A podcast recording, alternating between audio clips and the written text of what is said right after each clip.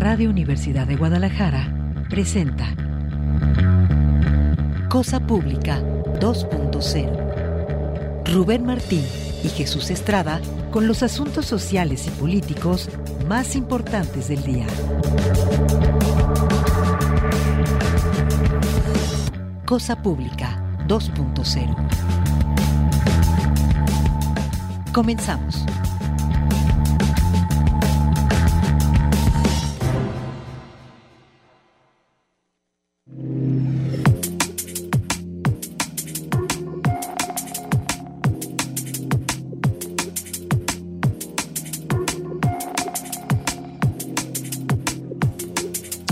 Bienvenidos a Cosa Pública 2.0. Muchísimas gracias por permanecer en sintonía de Radio Universidad de Guadalajara. Estamos en este día 6 de febrero, un día de, asueto, eh, por este día conmemorativo de la Constitución política del país, que se firmó un 5 de febrero, fue el día de ayer que se conmemoró oficialmente, pero hoy toca pues este día feriado en conmemoración de esta, de esta fecha, de esta celebración, pero nosotros estamos transmitiendo completamente en vivo desde la cabina de Radio Universidad de Guadalajara y muy contentos de que nos esté acompañando a través del 104.3 de frecuencia modulada en el área metropolitana de Guadalajara, a otras emisoras universitarias o también a quienes prefieren vernos eh, y escucharnos a través de la transmisión que hacemos en nuestras redes sociales en el portal de medios de la Universidad de Guadalajara. Una cordial bienvenida a todos ustedes, muchísimas gracias por estarnos acompañando. Hoy vamos a lamentablemente pues a, iniciar, a arrancar otra vez con un primer bloque que tiene que ver con casos de violencia machista, el seguimiento de algunos casos anteriores a estos que han conmovido, estremecido a la sociedad, como el doble feminicidio ocurrido en Poncitlán, pero también un nuevo caso reciente que ocurrió este fin de semana aquí en el área metropolitana de Guadalajara, otro ataque de una de un hombre a su expareja, a la que dejó gravemente herida y bueno, eh, por fortuna este ya fue detenido. Le vamos a dar seguimiento también a otras reacciones que, que ha habido por parte de eh, eh, algunas diputadas, regidoras, activistas, pero también colectivos, y el anuncio de que se va a convocar a una manifestación el día de mañana allá mismo en Poncitlán por parte de mujeres, colectivas feministas, pero también de la sociedad para repudiar este feminicidio. Vamos a dar seguimiento al tema de desaparecidos, siguen los colectivos que buscan a sus desaparecidos instalando fichas de búsqueda remontando pues esta eh, postura de los gobiernos de estarles impidiendo que coloquen esta información sobre las personas que están buscando, a sus familiares que están buscando. Vamos a darle seguimiento al juicio que se está siguiendo en contra de eh, Genaro García Luna en Nueva York, pero que también es un juicio a la política mexicana supuestamente contra las drogas y toda esta violencia que se desató después de haberse decretado esta supuesta guerra contra el crimen organizado. Tendremos otras eh, notas que tienen que ver con temas de carestía. Sigue pegando la carestía antes se hablaba solamente de la cuesta de enero, estamos en febrero y no hay eh, fecha de cuándo se vea que van a disminuir los precios. Tendremos otro tipo de información que tienen que ver con Ciudadano Liberal, resistencias también, convocatorias del Congreso Nacional Indígena a un encuentro y finalmente, hacia el final del programa, le hablaremos de los asuntos globales de relevancia, eh, los saldos de un sismo, me parece que son más de 2.000 muertos, en un sismo que afectó el sur de Turquía y el norte de Siria en eh, prácticamente el mismo tiempo y que ha dejado enormes, enormes pérdidas. Es el menú de temas que tenemos en esta tarde para usted. Antes de los detalles, saludo con mucho gusto compañero Jesús Estrada aquí a un lado del micrófono, Alejandro Coronado en la asistencia de producción y a Jesús Lara también lo saludamos en la mesa de controles. Jesús, ¿cómo estás? ¿Qué tal? ¿Qué tal, Rubén Martín? Un gusto acompañarte. Gracias a todos ustedes también por acompañarnos a iniciar la semana y estoy totalmente indignado, la verdad, porque es increíble cómo se van sumando día tras día prácticamente los casos de violencia extrema machista y de feminicidios. Comentabas, Rubén, el fin de semana cómo se hizo muy eh, notorio, digamos, este intento de asesinato contra Sandra Paola de parte de su expareja y esto porque la familia de Sandra Paola hizo una campaña muy fuerte de denuncia en las redes sociales para capturar al tipo que finalmente ayer fue capturado, pero hoy Hoy ya estamos amaneciendo con otro caso, un intento de feminicidio. Este pues no se ha dado tanto a conocer en las redes sociales. Fue en el fraccionamiento Lomas del Mirador en Tajumulco. Un tipo intentó matar a balazos y puñaladas a su expareja, quien se encuentra grave. Y en todo esto pues están los cuestionamientos de especialistas académicos y víctimas exigiendo a las autoridades mayores medidas de protección, sumando todos los casos que se acumulan, pero sobre todo a partir del caso de Alondra Liliana y ahora el de Sandra Paola. Y justo sobre este caso que ocurrió en Poncitlán, Hubo posturas de algunos activistas, regidores y diputadas del Partido Revolucionario Institucional. Vamos a escuchar este trabajo de Rocío López Fonseca. Alejandro, corremos la primera pieza, por favor. activista Laura Plasencia denunció omisiones en el caso de Alondra y Liliana, asesinadas a balazos dentro del Ministerio Público de Poncitlán por el hombre que vivía con una de las víctimas. Ya había antecedentes de violencia y otra vez, las autoridades municipales y estatales la dejaron sola y enlistó los errores cometidos. Aquí un ejemplo. El Ministerio Público no se lo dieron en el momento, no la resguardaron y pues sí estamos indignados, este, para, para que solicitamos todo el apoyo de, de las autoridades para que se pongan a, a, hacer mesas de trabajo donde todos estemos conscientes y sepamos la, la, el protocolo a seguir para que nos vuelva a suceder esto. En rueda de prensa encabezada por la regidora priista de Poncitlán, Carla Macías, reprochó que a pesar de que había antecedente de maltrato, nunca se le ofreció ayuda y también tenía un bebé. En este caso, doloroso, Obviamente hay responsabilidades tanto en el orden municipal como en el orden estatal. A nivel municipal, cuando la víctima acude al Instituto de las Mujeres para solicitar apoyo y no le dan la información necesaria. Debieron de haber aplicado un protocolo de primera atención a mujeres víctimas de violencia desde el Instituto Municipal de las Mujeres en el gobierno municipal de Poncitlán. Sin embargo, lo que hicieron fue decirle a la víctima que fuera al Ministerio Público y que fuera eh, con las pruebas. La diputada Verónica Flores reiteró que si no pueden con el cargo, que renuncien. El Estado, por supuesto que es responsable. El Estado no puede decir que no puede adivinar qué va a pasar. Por supuesto que tiene que hacer muchas cosas y sobre todo tiene que ver con el tema de establecer protocolos, como ya se dijo aquí, de establecer mecanismos que nos permita que las mujeres en Jalisco nos sintamos seguras. Y no nos sentimos seguras.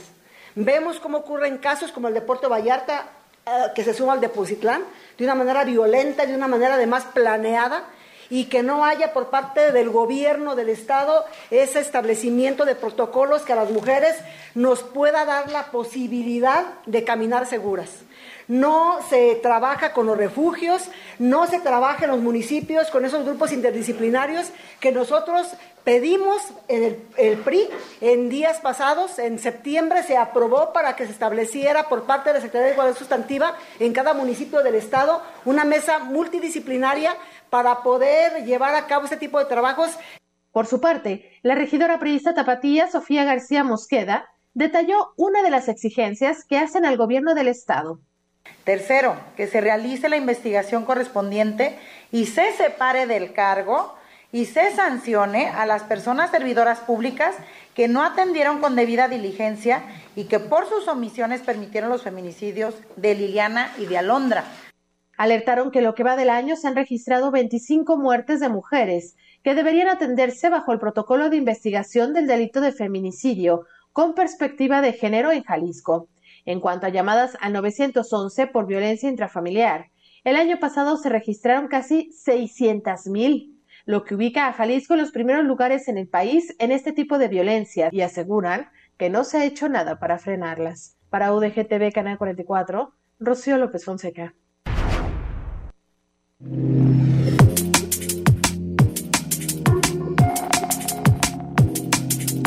Más de 600 mil llamadas el año pasado para reportar violencia machista. Bueno, le informamos también, le vamos a presentar esta nota de nuestro compañero Isaac de Loza, donde habla de la convocatoria a una manifestación allá en el municipio de Ponce Vamos a escuchar. Pues sí, en atención a esta realidad eh, complicada que se está viviendo, recordarles que la semana pasada Jalisco se posicionó de nueva cuenta en la agenda nacional por un hecho pues bastante atípico y triste. Dos mujeres, como ya lo anticipabas, José Ángel, fueron agredidas a balazos en el interior de la agencia del Ministerio Público ubicada en el municipio de Poncitlán, ubicado en la región Ciénega del Estado. Era Alondra quien estaba acompañada por su madre Liliana y ambas iban a denunciar a Christopher Gerardo, hoy conocido como Christopher Gerardo N., quien es pareja de la primera, debido a que éste la había golpeado. Al enterarse que iban a denunciarlo, el hombre las alcanzó en el ingreso a la agencia de la Fiscalía Estatal, amagó al personal que se encontraba en su interior y luego les disparó a ambas. Eventualmente, las dos fallecieron. Ese hecho, como recordaremos, pues generó una gran indignación y por ello mañana un grupo ciudadano realizará una marcha pacífica en ese municipio, en Poncitlán, donde les recuerdo, la semana pasada murieron eh, víctimas de feminicidio, Alondra y Liliana, adentro de una agencia del Ministerio Público. Pero ese no es el único caso que ha generado indignación. En las últimas fechas, Jalisco ha registrado al menos tres feminicidios. Uno de ellos, le recuerdo, el de un taxista que atropelló, a una mujer, quien presumiblemente también fue su pareja, en el municipio de Puerto Vallarta, y Alondra y Liliana.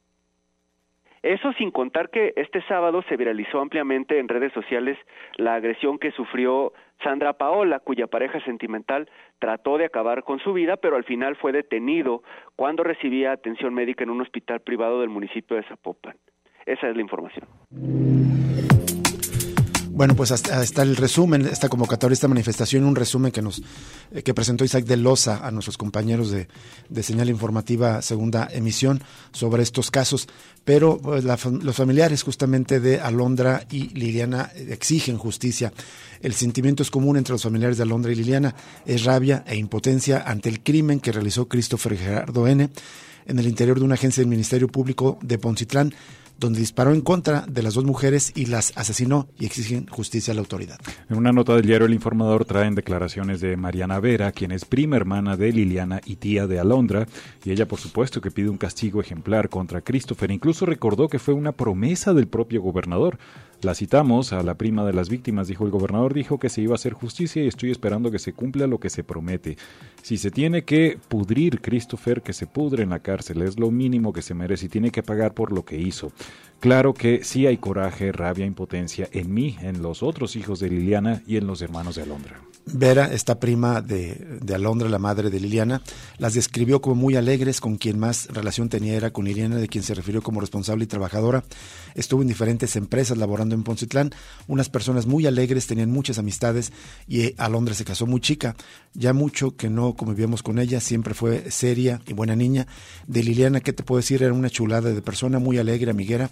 Actualmente no sé en qué trabajaba, pero sí muy trabajadora.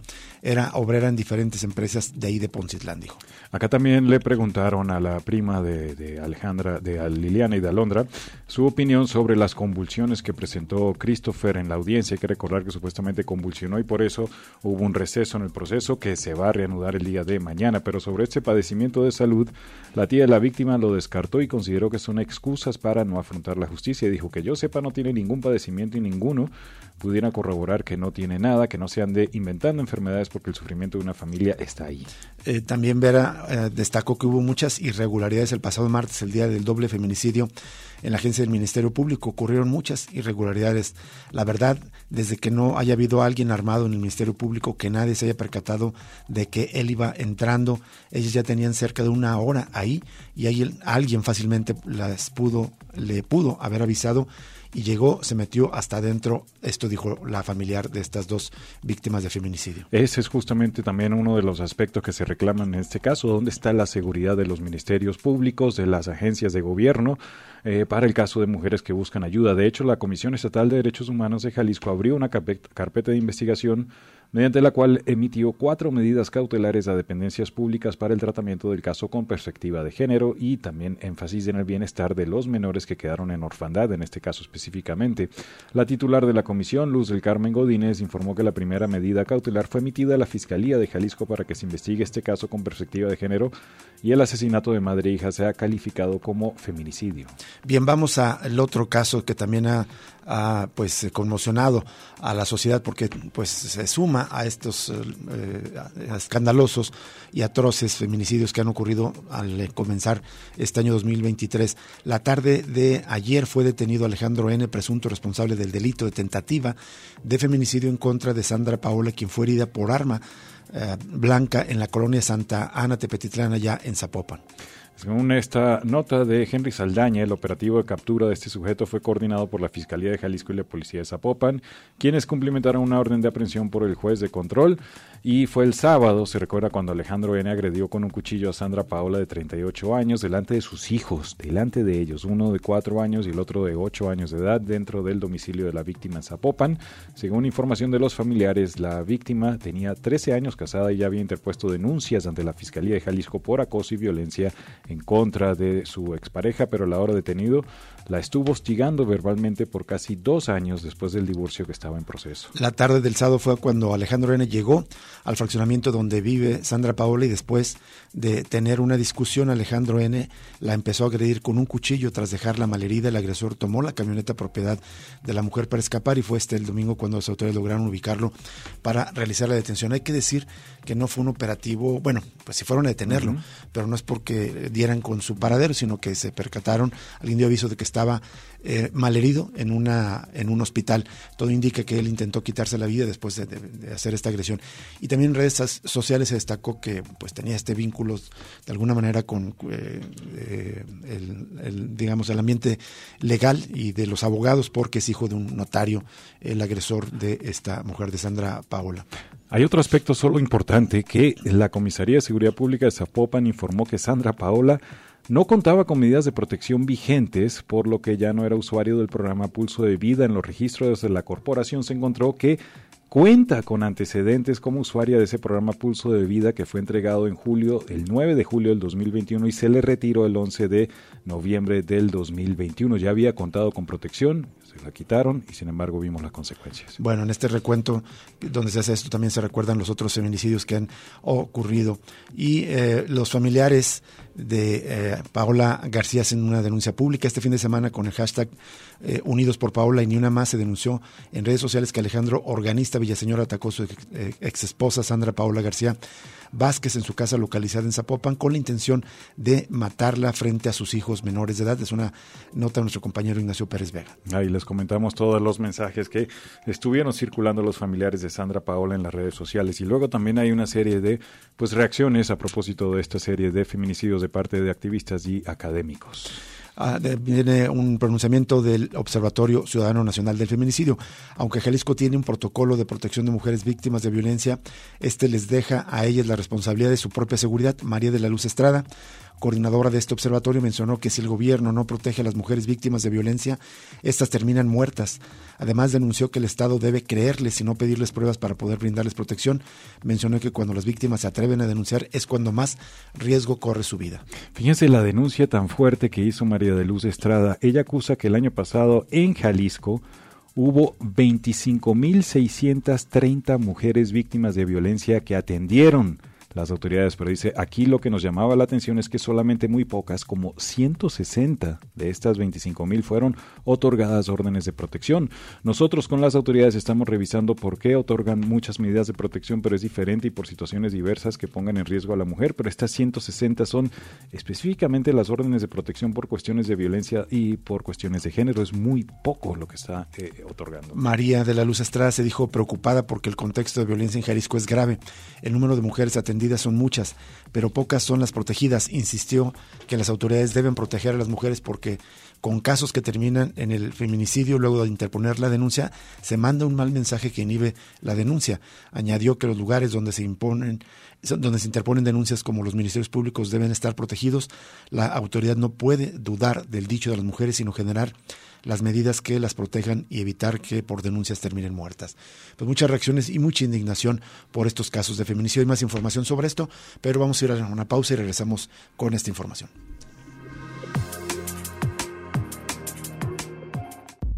Cosa Pública 2.0 se enriquece con tu opinión. Llámanos al 31 34 22 22, extensiones 12801, 12802 y 12803. Regresamos en unos momentos.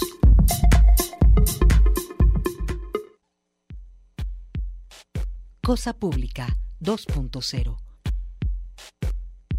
Regresamos.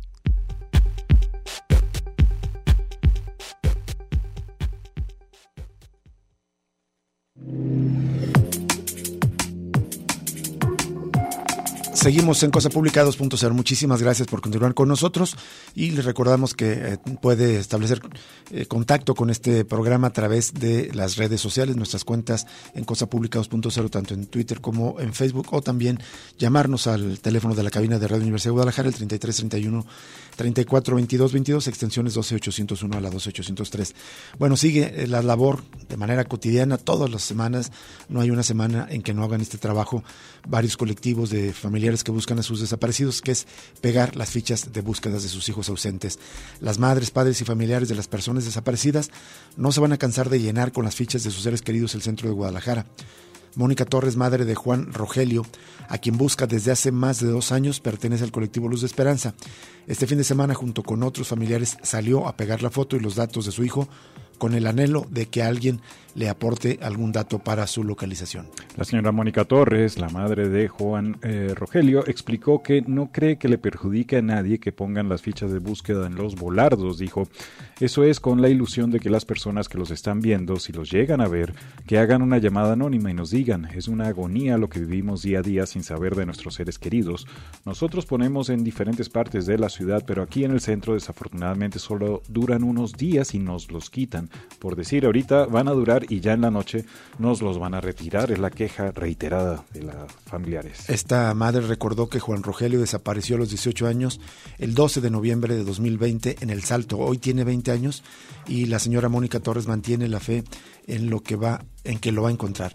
Yo estoy buscando a mi hijo Juan Rogelio, mi hijo desapareció el 12 de noviembre de 2020 en El Salto y hasta el momento llevan dos años y feria y yo no sé nada de mi hijo.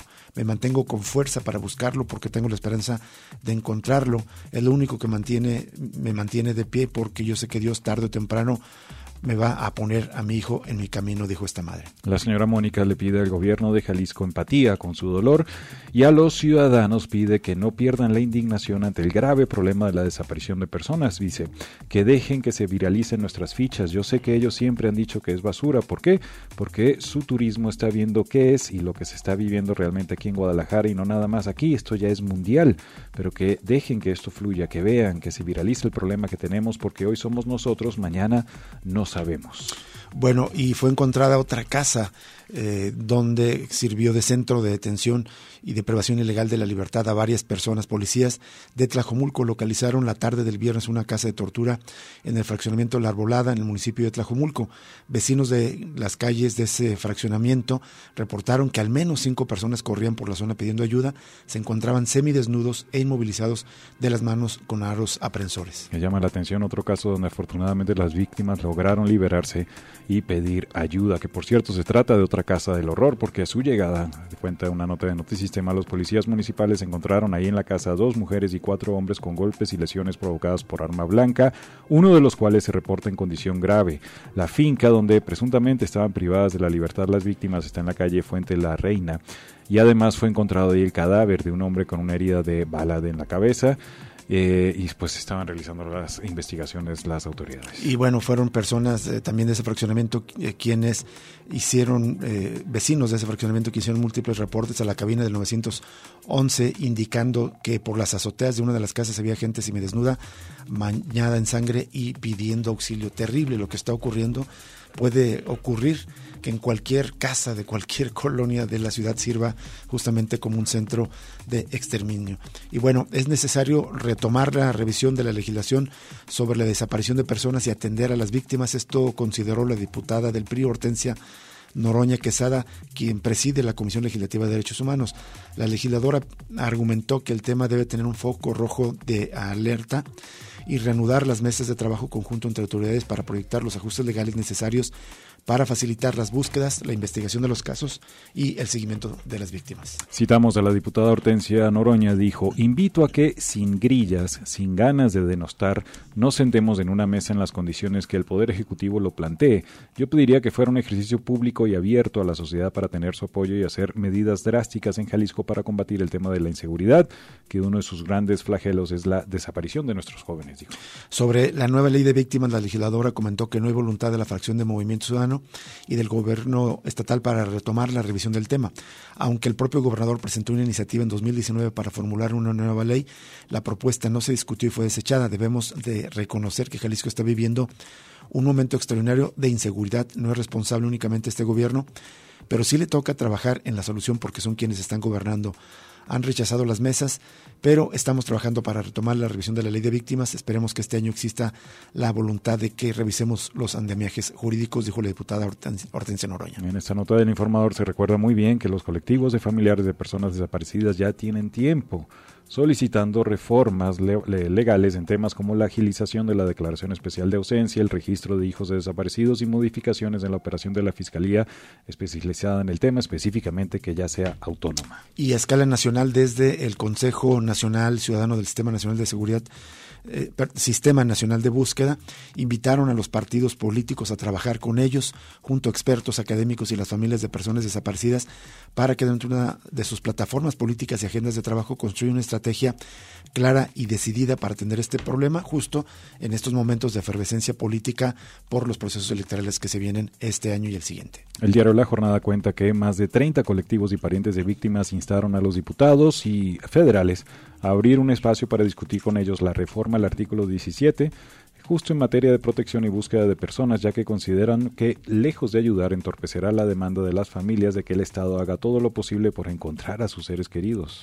El Consejo Nacional Ciudadano del Sistema Nacional de Búsqueda envió cartas a los dirigentes de Morena, del Partido Revolucionario Institucional de Acción Nacional del PRD, Movimiento Ciudadano, Partido del Trabajo y al Partido Verde con el fin de convocarlos a que junto con ellos y demás actores construyan una estrategia que atienda el fenómeno de la desaparición y la disminución de los niveles de impunidad que hoy existen en la Procuración y acceso a la justicia. Lamentaron que en la agenda política de los partidos no existe un programa exprofeso para atender este problema y refirió que según cifras oficiales hay más de cientos de mil desaparecidos en el país. Fíjese usted las prioridades de los partidos están totalmente entretenidos en la grilla, en los procesos electorales, en la defensa de la estructura electoral extremadamente cara, pero no en asuntos esenciales como es buscar a más de 110 mil desaparecidos en todo el país.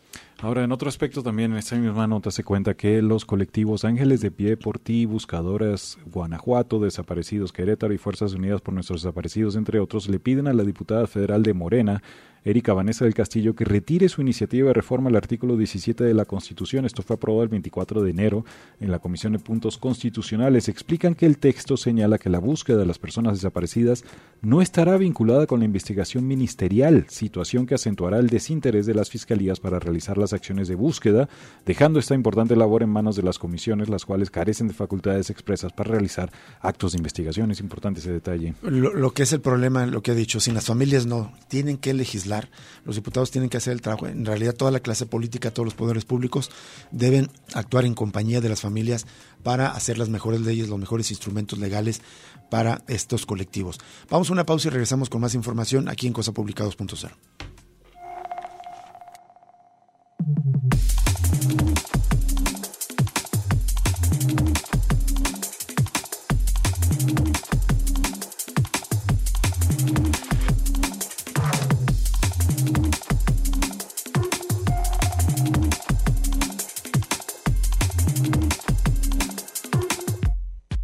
Ya regresa Cosa Pública 2.0 con Rubén Martín y Jesús Estrada.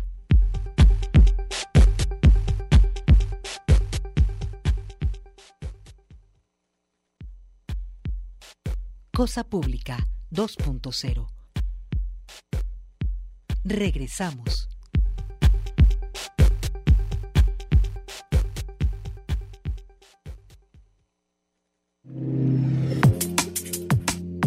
Seguimos en Cosa Pública 2.0. Muchas gracias por seguir con nosotros aquí en Radio Universidad de Guadalajara. Vamos a otros temas, vamos a, tratar de presentar la información más reciente sobre el juicio que se está siguiendo en una, corte de Nueva York en contra de Genaro García Luna, exsecretario de Seguridad Pública, hombre fuerte en el sexenio especialmente de Felipe Calderón, aunque con cargos importantes también desde antes en el sexenio de Vicente Fox Quesada. Pues las nuevas revelaciones tienen que ver con supuestos sobornos para promover y mejorar la imagen de García Luna en concreto, pagados al periódico El Universal. Los fiscales del caso contra Genaro García Luna buscan presentar pruebas y testimonios sobre presuntos sobornos a, medios mexicanos como el periódico Universal para promover una imagen positiva de quien fuera secretario de Seguridad Pública en el gobierno de Felipe Calderón. Los fiscales pidieron al juez Brian Cogan que permita presentar las pruebas y al testigo Héctor Villarreal Hernández, pero la defensa recuerda que el juez ya había decidido al respecto el verano pasado. Es una nota de Jesús García, corresponsal del periódico La Opinión, allá en Nueva York, que está reportando este, eh, este, este juicio. Hay cuenta que el resto de los documentos sobre este proceso se encuentran sellados, no así el emitido por el abogado defensor Florian Miedel, donde se establece que hubo supuestos pagos al diario El Universal para mejorar la imagen de García Luna cuando era funcionario.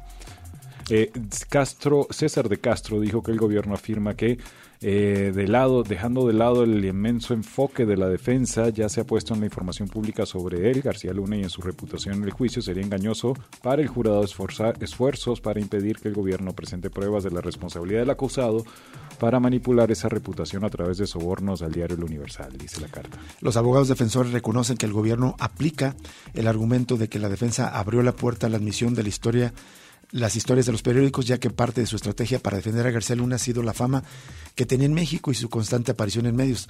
La defensa pide al juez Kogan que mantenga su decisión del verano cuando permitió a los fiscales mostrar pruebas sobre un periodista, no se sabe su género, que había sido amenazado por García Luna.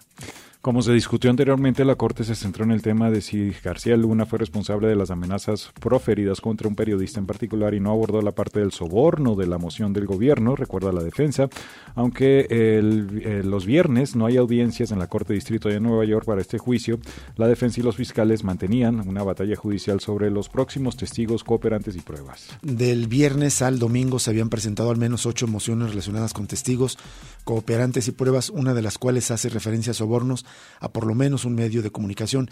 En días pasados, dos cooperantes hablaron de pagos a al menos un periodista y a medios de comunicación para difundir la noticia de que Jesús, el rey Zambada, había sido detenido.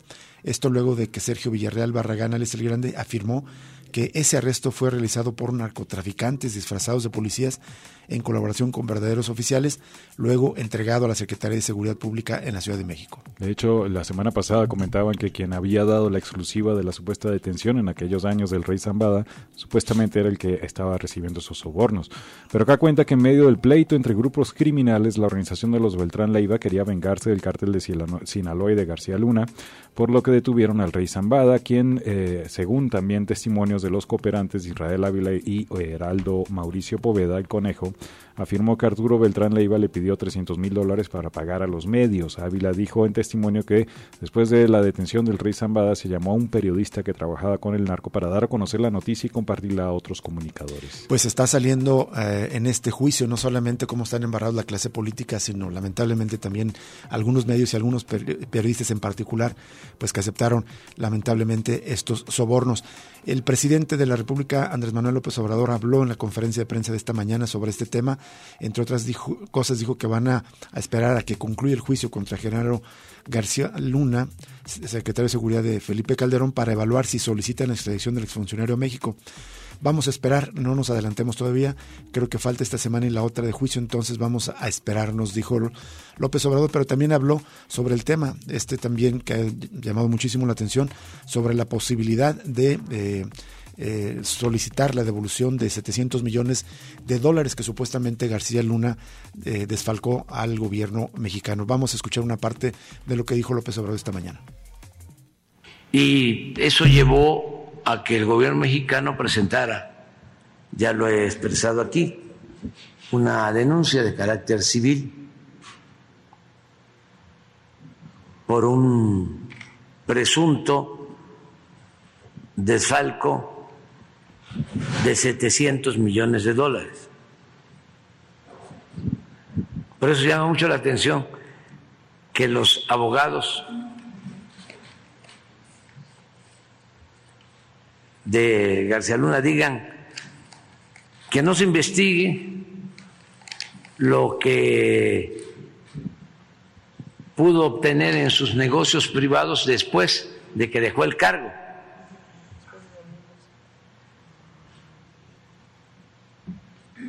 No sé si se lo concedieron, pero de una u otra forma en la investigación que hizo Hacienda, sí se encontraron recursos que se enviaron a Florida y se usaron para comprar departamentos y yates y muchos bienes. Entonces, eso está ahí. Ahora voy a una pausa, porque como está el juicio, están esperando los abogados de Florida.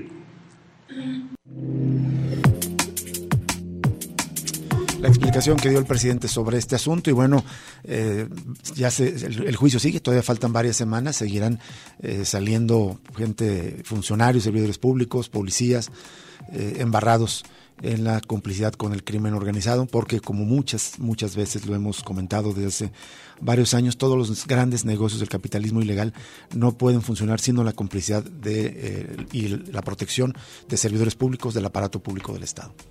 Vamos a más información. El periódico Informador presenta eh, un reportaje, el reportaje de su edición de hoy, centrado nuevamente en temas de impunidad y cómo pues muchas veces los mismos servidores públicos están rebasados. Los agentes del Ministerio Público de Jalisco revisan cada uno 221 asuntos al año, carga que ubica el Estado en el séptimo lugar en el país en esta materia. El promedio nacional, de acuerdo con el Instituto Nacional de Estadística y Geografía, es de 149 casos por elemento. La primera posición en el listado pertenece a Nuevo León con 559 casos por cada Ministerio Público.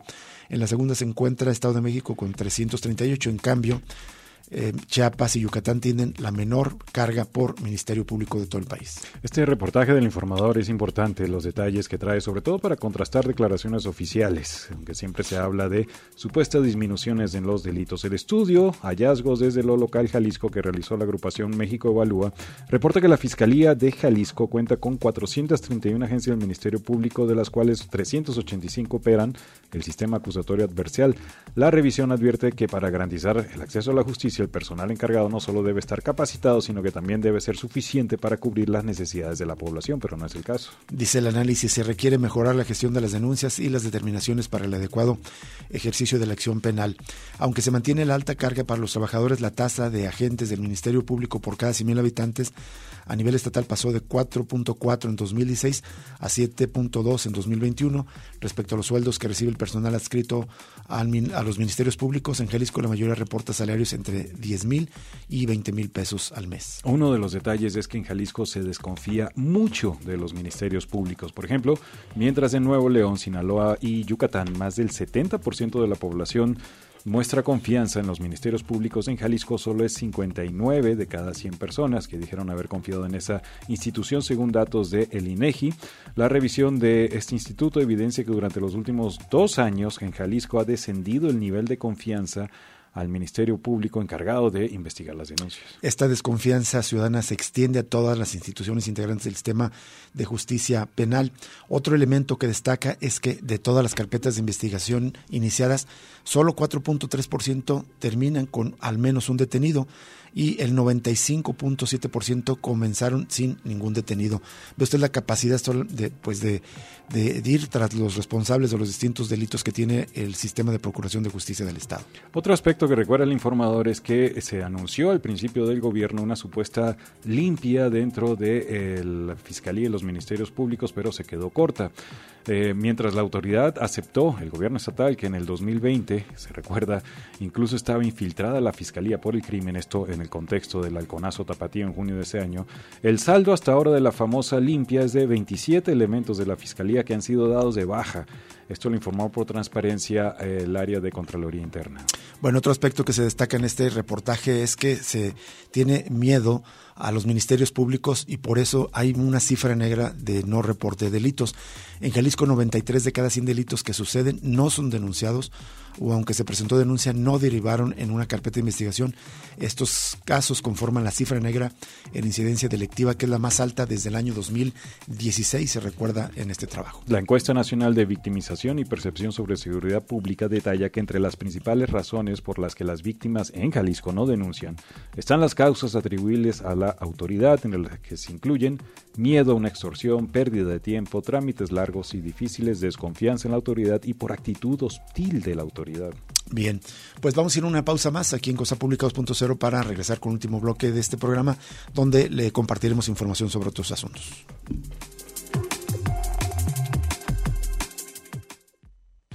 Ya regresa Cosa Pública 2.0 con Rubén Martín y Jesús Estrada.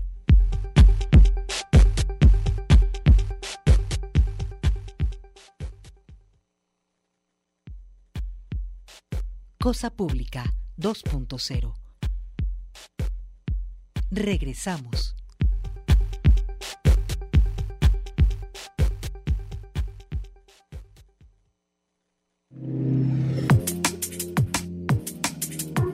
Seguimos en Cosa Pública 2.0. Vamos a compartirle un comunicado, una convocatoria que hace la, el Congreso Nacional Indígena para celebrar una Asamblea Nacional frente a la creciente violencia en narcoestado y la imposición de megaproyectos y también para contestar en colectivo qué es lo que sigue en esta convocatoria que desde hace, es una iniciativa que arrancó ya desde hace siete años, en el año 2016, primero con la iniciativa de crear un Consejo Indígena de Gobierno, postular a una candidata independiente a la vocera a la presidencia de la República, pero un proceso también de organización de estos pueblos y colectivos para reaccionar frente a lo que están viviendo.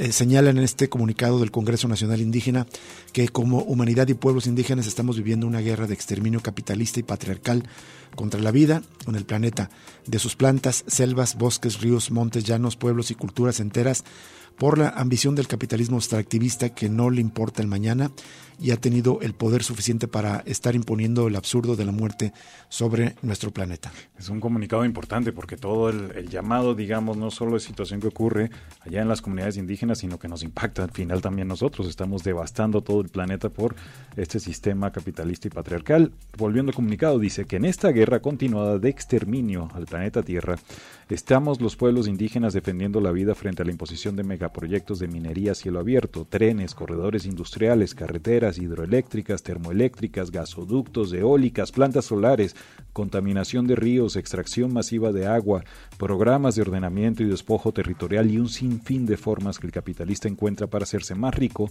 destruyendo al planeta para después lucrar con la escasez que él mismo provoca. Señala en este comunicado el Consejo, el Congreso Nacional Indígena que la guerra continua de exterminio tiene su brazo militar en la triada Ejército, Marina, Guardia Nacional que acompañan la imposición de los megaproyectos en territorios indígenas y generan una creciente militarización en todo el país, a la vez que permiten la extensión estratégica del crimen organizado en una cada vez mayor parte del territorio nacional, que el brazo militar no actúa solo, sino que se acompaña de un gobierno paramilitar, de un brazo paramilitar desbordando en el crimen organizado que junto con el mal gobierno ha generado un clima de miedo, amenazas, ataques y asesinatos contra los que defienden la autonomía de sus pueblos, destacando el cerco militar y paramilitar hacia las comunidades de base de apoyo zapatistas, o como los recientes asesinatos de nuestros compañeros Isaúl Nemesio Zambrano, Miguel Estrada Reyes y Rolando Mauno Zambrano de Santa María Ostula el 12 de enero de este año, por un ataque del cártel Jalisco Nueva Generación, así como de Guillermo Hilario Morales,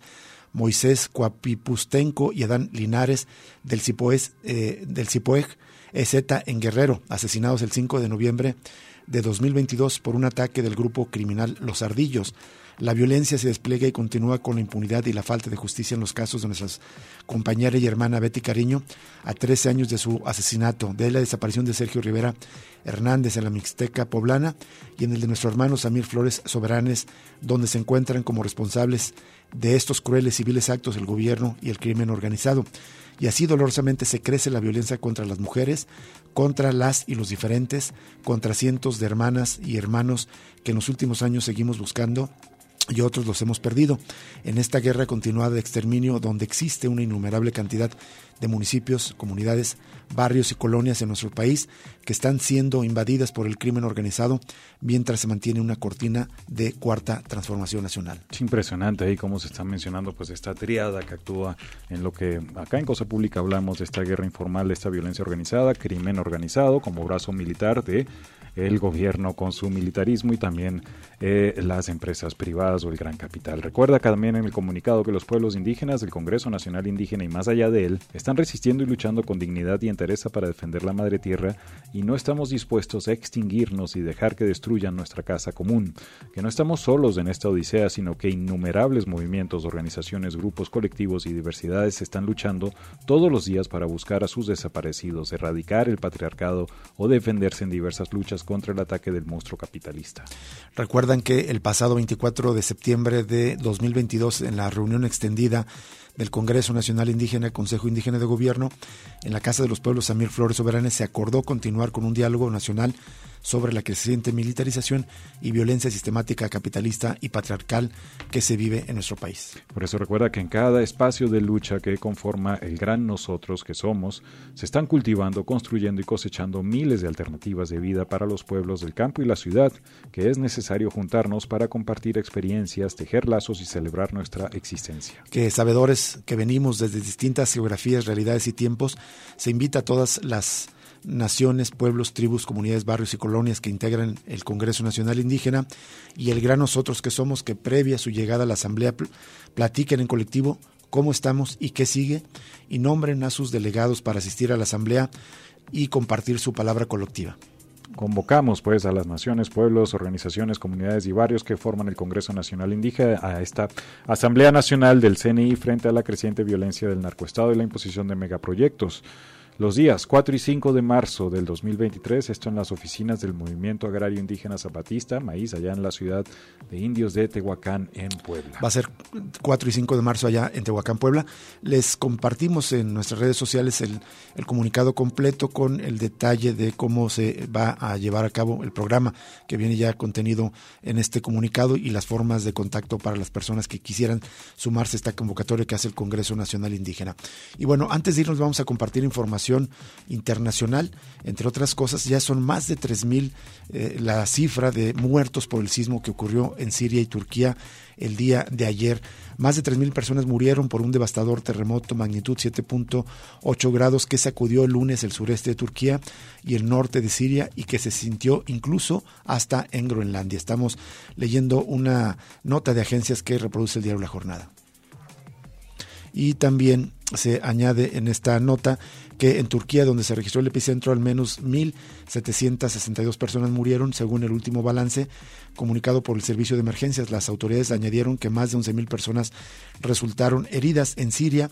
El sismo causó al menos 1.293 muertos y más de 2.400 heridos.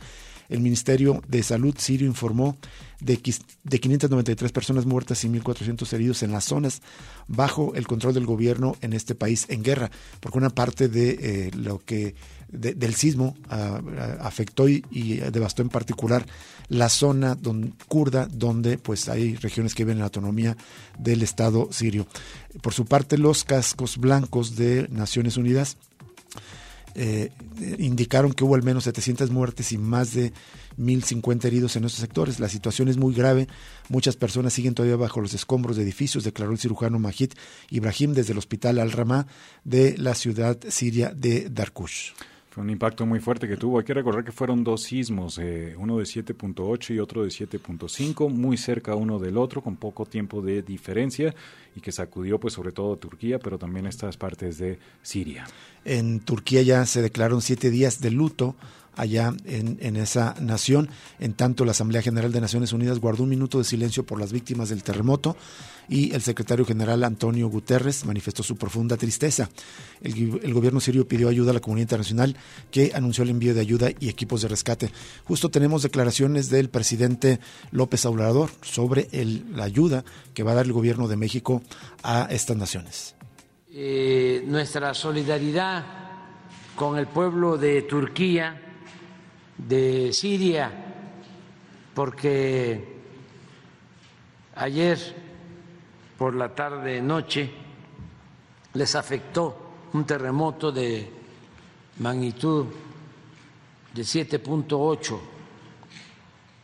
y lamentablemente se perdieron vidas y hay heridos.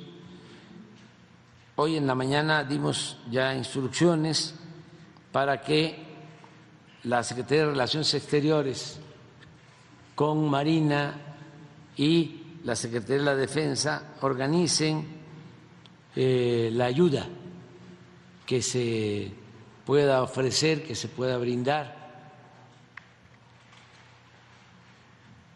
Hay equipo, tanto en la Secretaría de la Defensa como en Marina, especializado en salvar vidas de personas atrapadas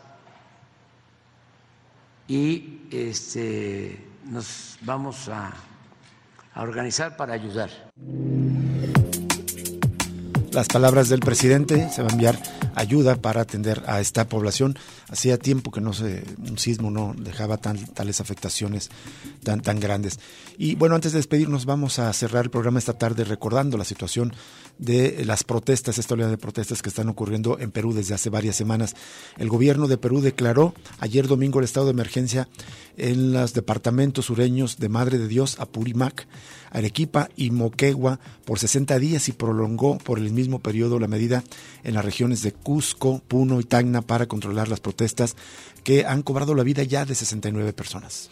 El Ejecutivo extendió el estado de emergencia a estas zonas donde se siguen reportando la mayor cantidad de las protestas contra el gobierno que exige la renuncia de la presidenta Dina Boluarte, el cierre del Congreso y el adelanto de las elecciones para este año y no para el próximo año, además de que se exige que se convoque una asamblea constituyente. Esta medida ya estaba aplicada en Cusco, Puno y Tacna y en algunas provincias más, que sobre todo donde se han vivido las protestas, pero ahora ya se amplió a nivel regional, incluye a Arequipa. Asimismo, el gobierno decretó a, me, a, mediados de enero y por 30 días el estado de emergencia en Lima, Callao, Amazonas y La Libertad, por lo que en total son 11 departamentos los que pertenecen en eh, los que permanecen en estado de emergencia. El decreto establece que durante el estado de emergencia quedan restringidos o suspendidos los derechos constitucionales relativos a la inviolabilidad de domicilio, libertad de tránsito por el territorio nacional, libertad de reunión y libertad y seguridad personales. Por esta norma, además, la Policía Nacional de Perú mantiene el orden interno con el apoyo de las Fuerzas Armadas, con excepción del Departamento de Puno, donde se requiere, dice, que el control interno sea asumido por las Fuerzas Armadas. Es terrible el nivel de violencia, dictadura, violencia ya en Perú. La represión durísima a todas las, a todas las protestas. Ayer nuevamente se veían escenas eh, muy, muy crudas de cómo en, en, una calle pues relativamente estrecha, o por lo menos donde estaba congregada muchísimos manifestantes, llegó la policía y prácticamente se tuvieron que aventar a una especie como, digamos, un periférico que te lanzas de la vía hacia, hacia los carriles centrales hacia abajo durísima y eh, muy insensible la clase política eh, peruana ante los reclamos de una gran movilización, porque la semana pasada los diputados votaron en contra de eh, adelantar las elecciones como está exigiendo la población movilizada. Bien, con esto llegamos al fin de Cosa Pública 2.0. Muchísimas gracias por acompañarnos en esta tarde. Lo invitamos a permanecer en sintonía de Radio Universidad de Guadalajara. Seguimos de la Luna con nuestra compañera Gabriela Bautista y nosotros lo invitamos a que mañana nos acompañe a otro análisis crítico de la realidad aquí en Cosa Pública 2.0. Buena tarde y hasta mañana. Muchas gracias. Hasta luego.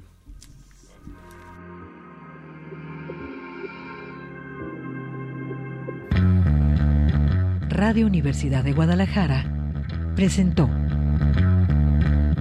Cosa Pública 2.0. Rubén Martín y Jesús Estrada con el análisis crítico de la actualidad. Cosa Pública 2.0. Gracias por escucharnos.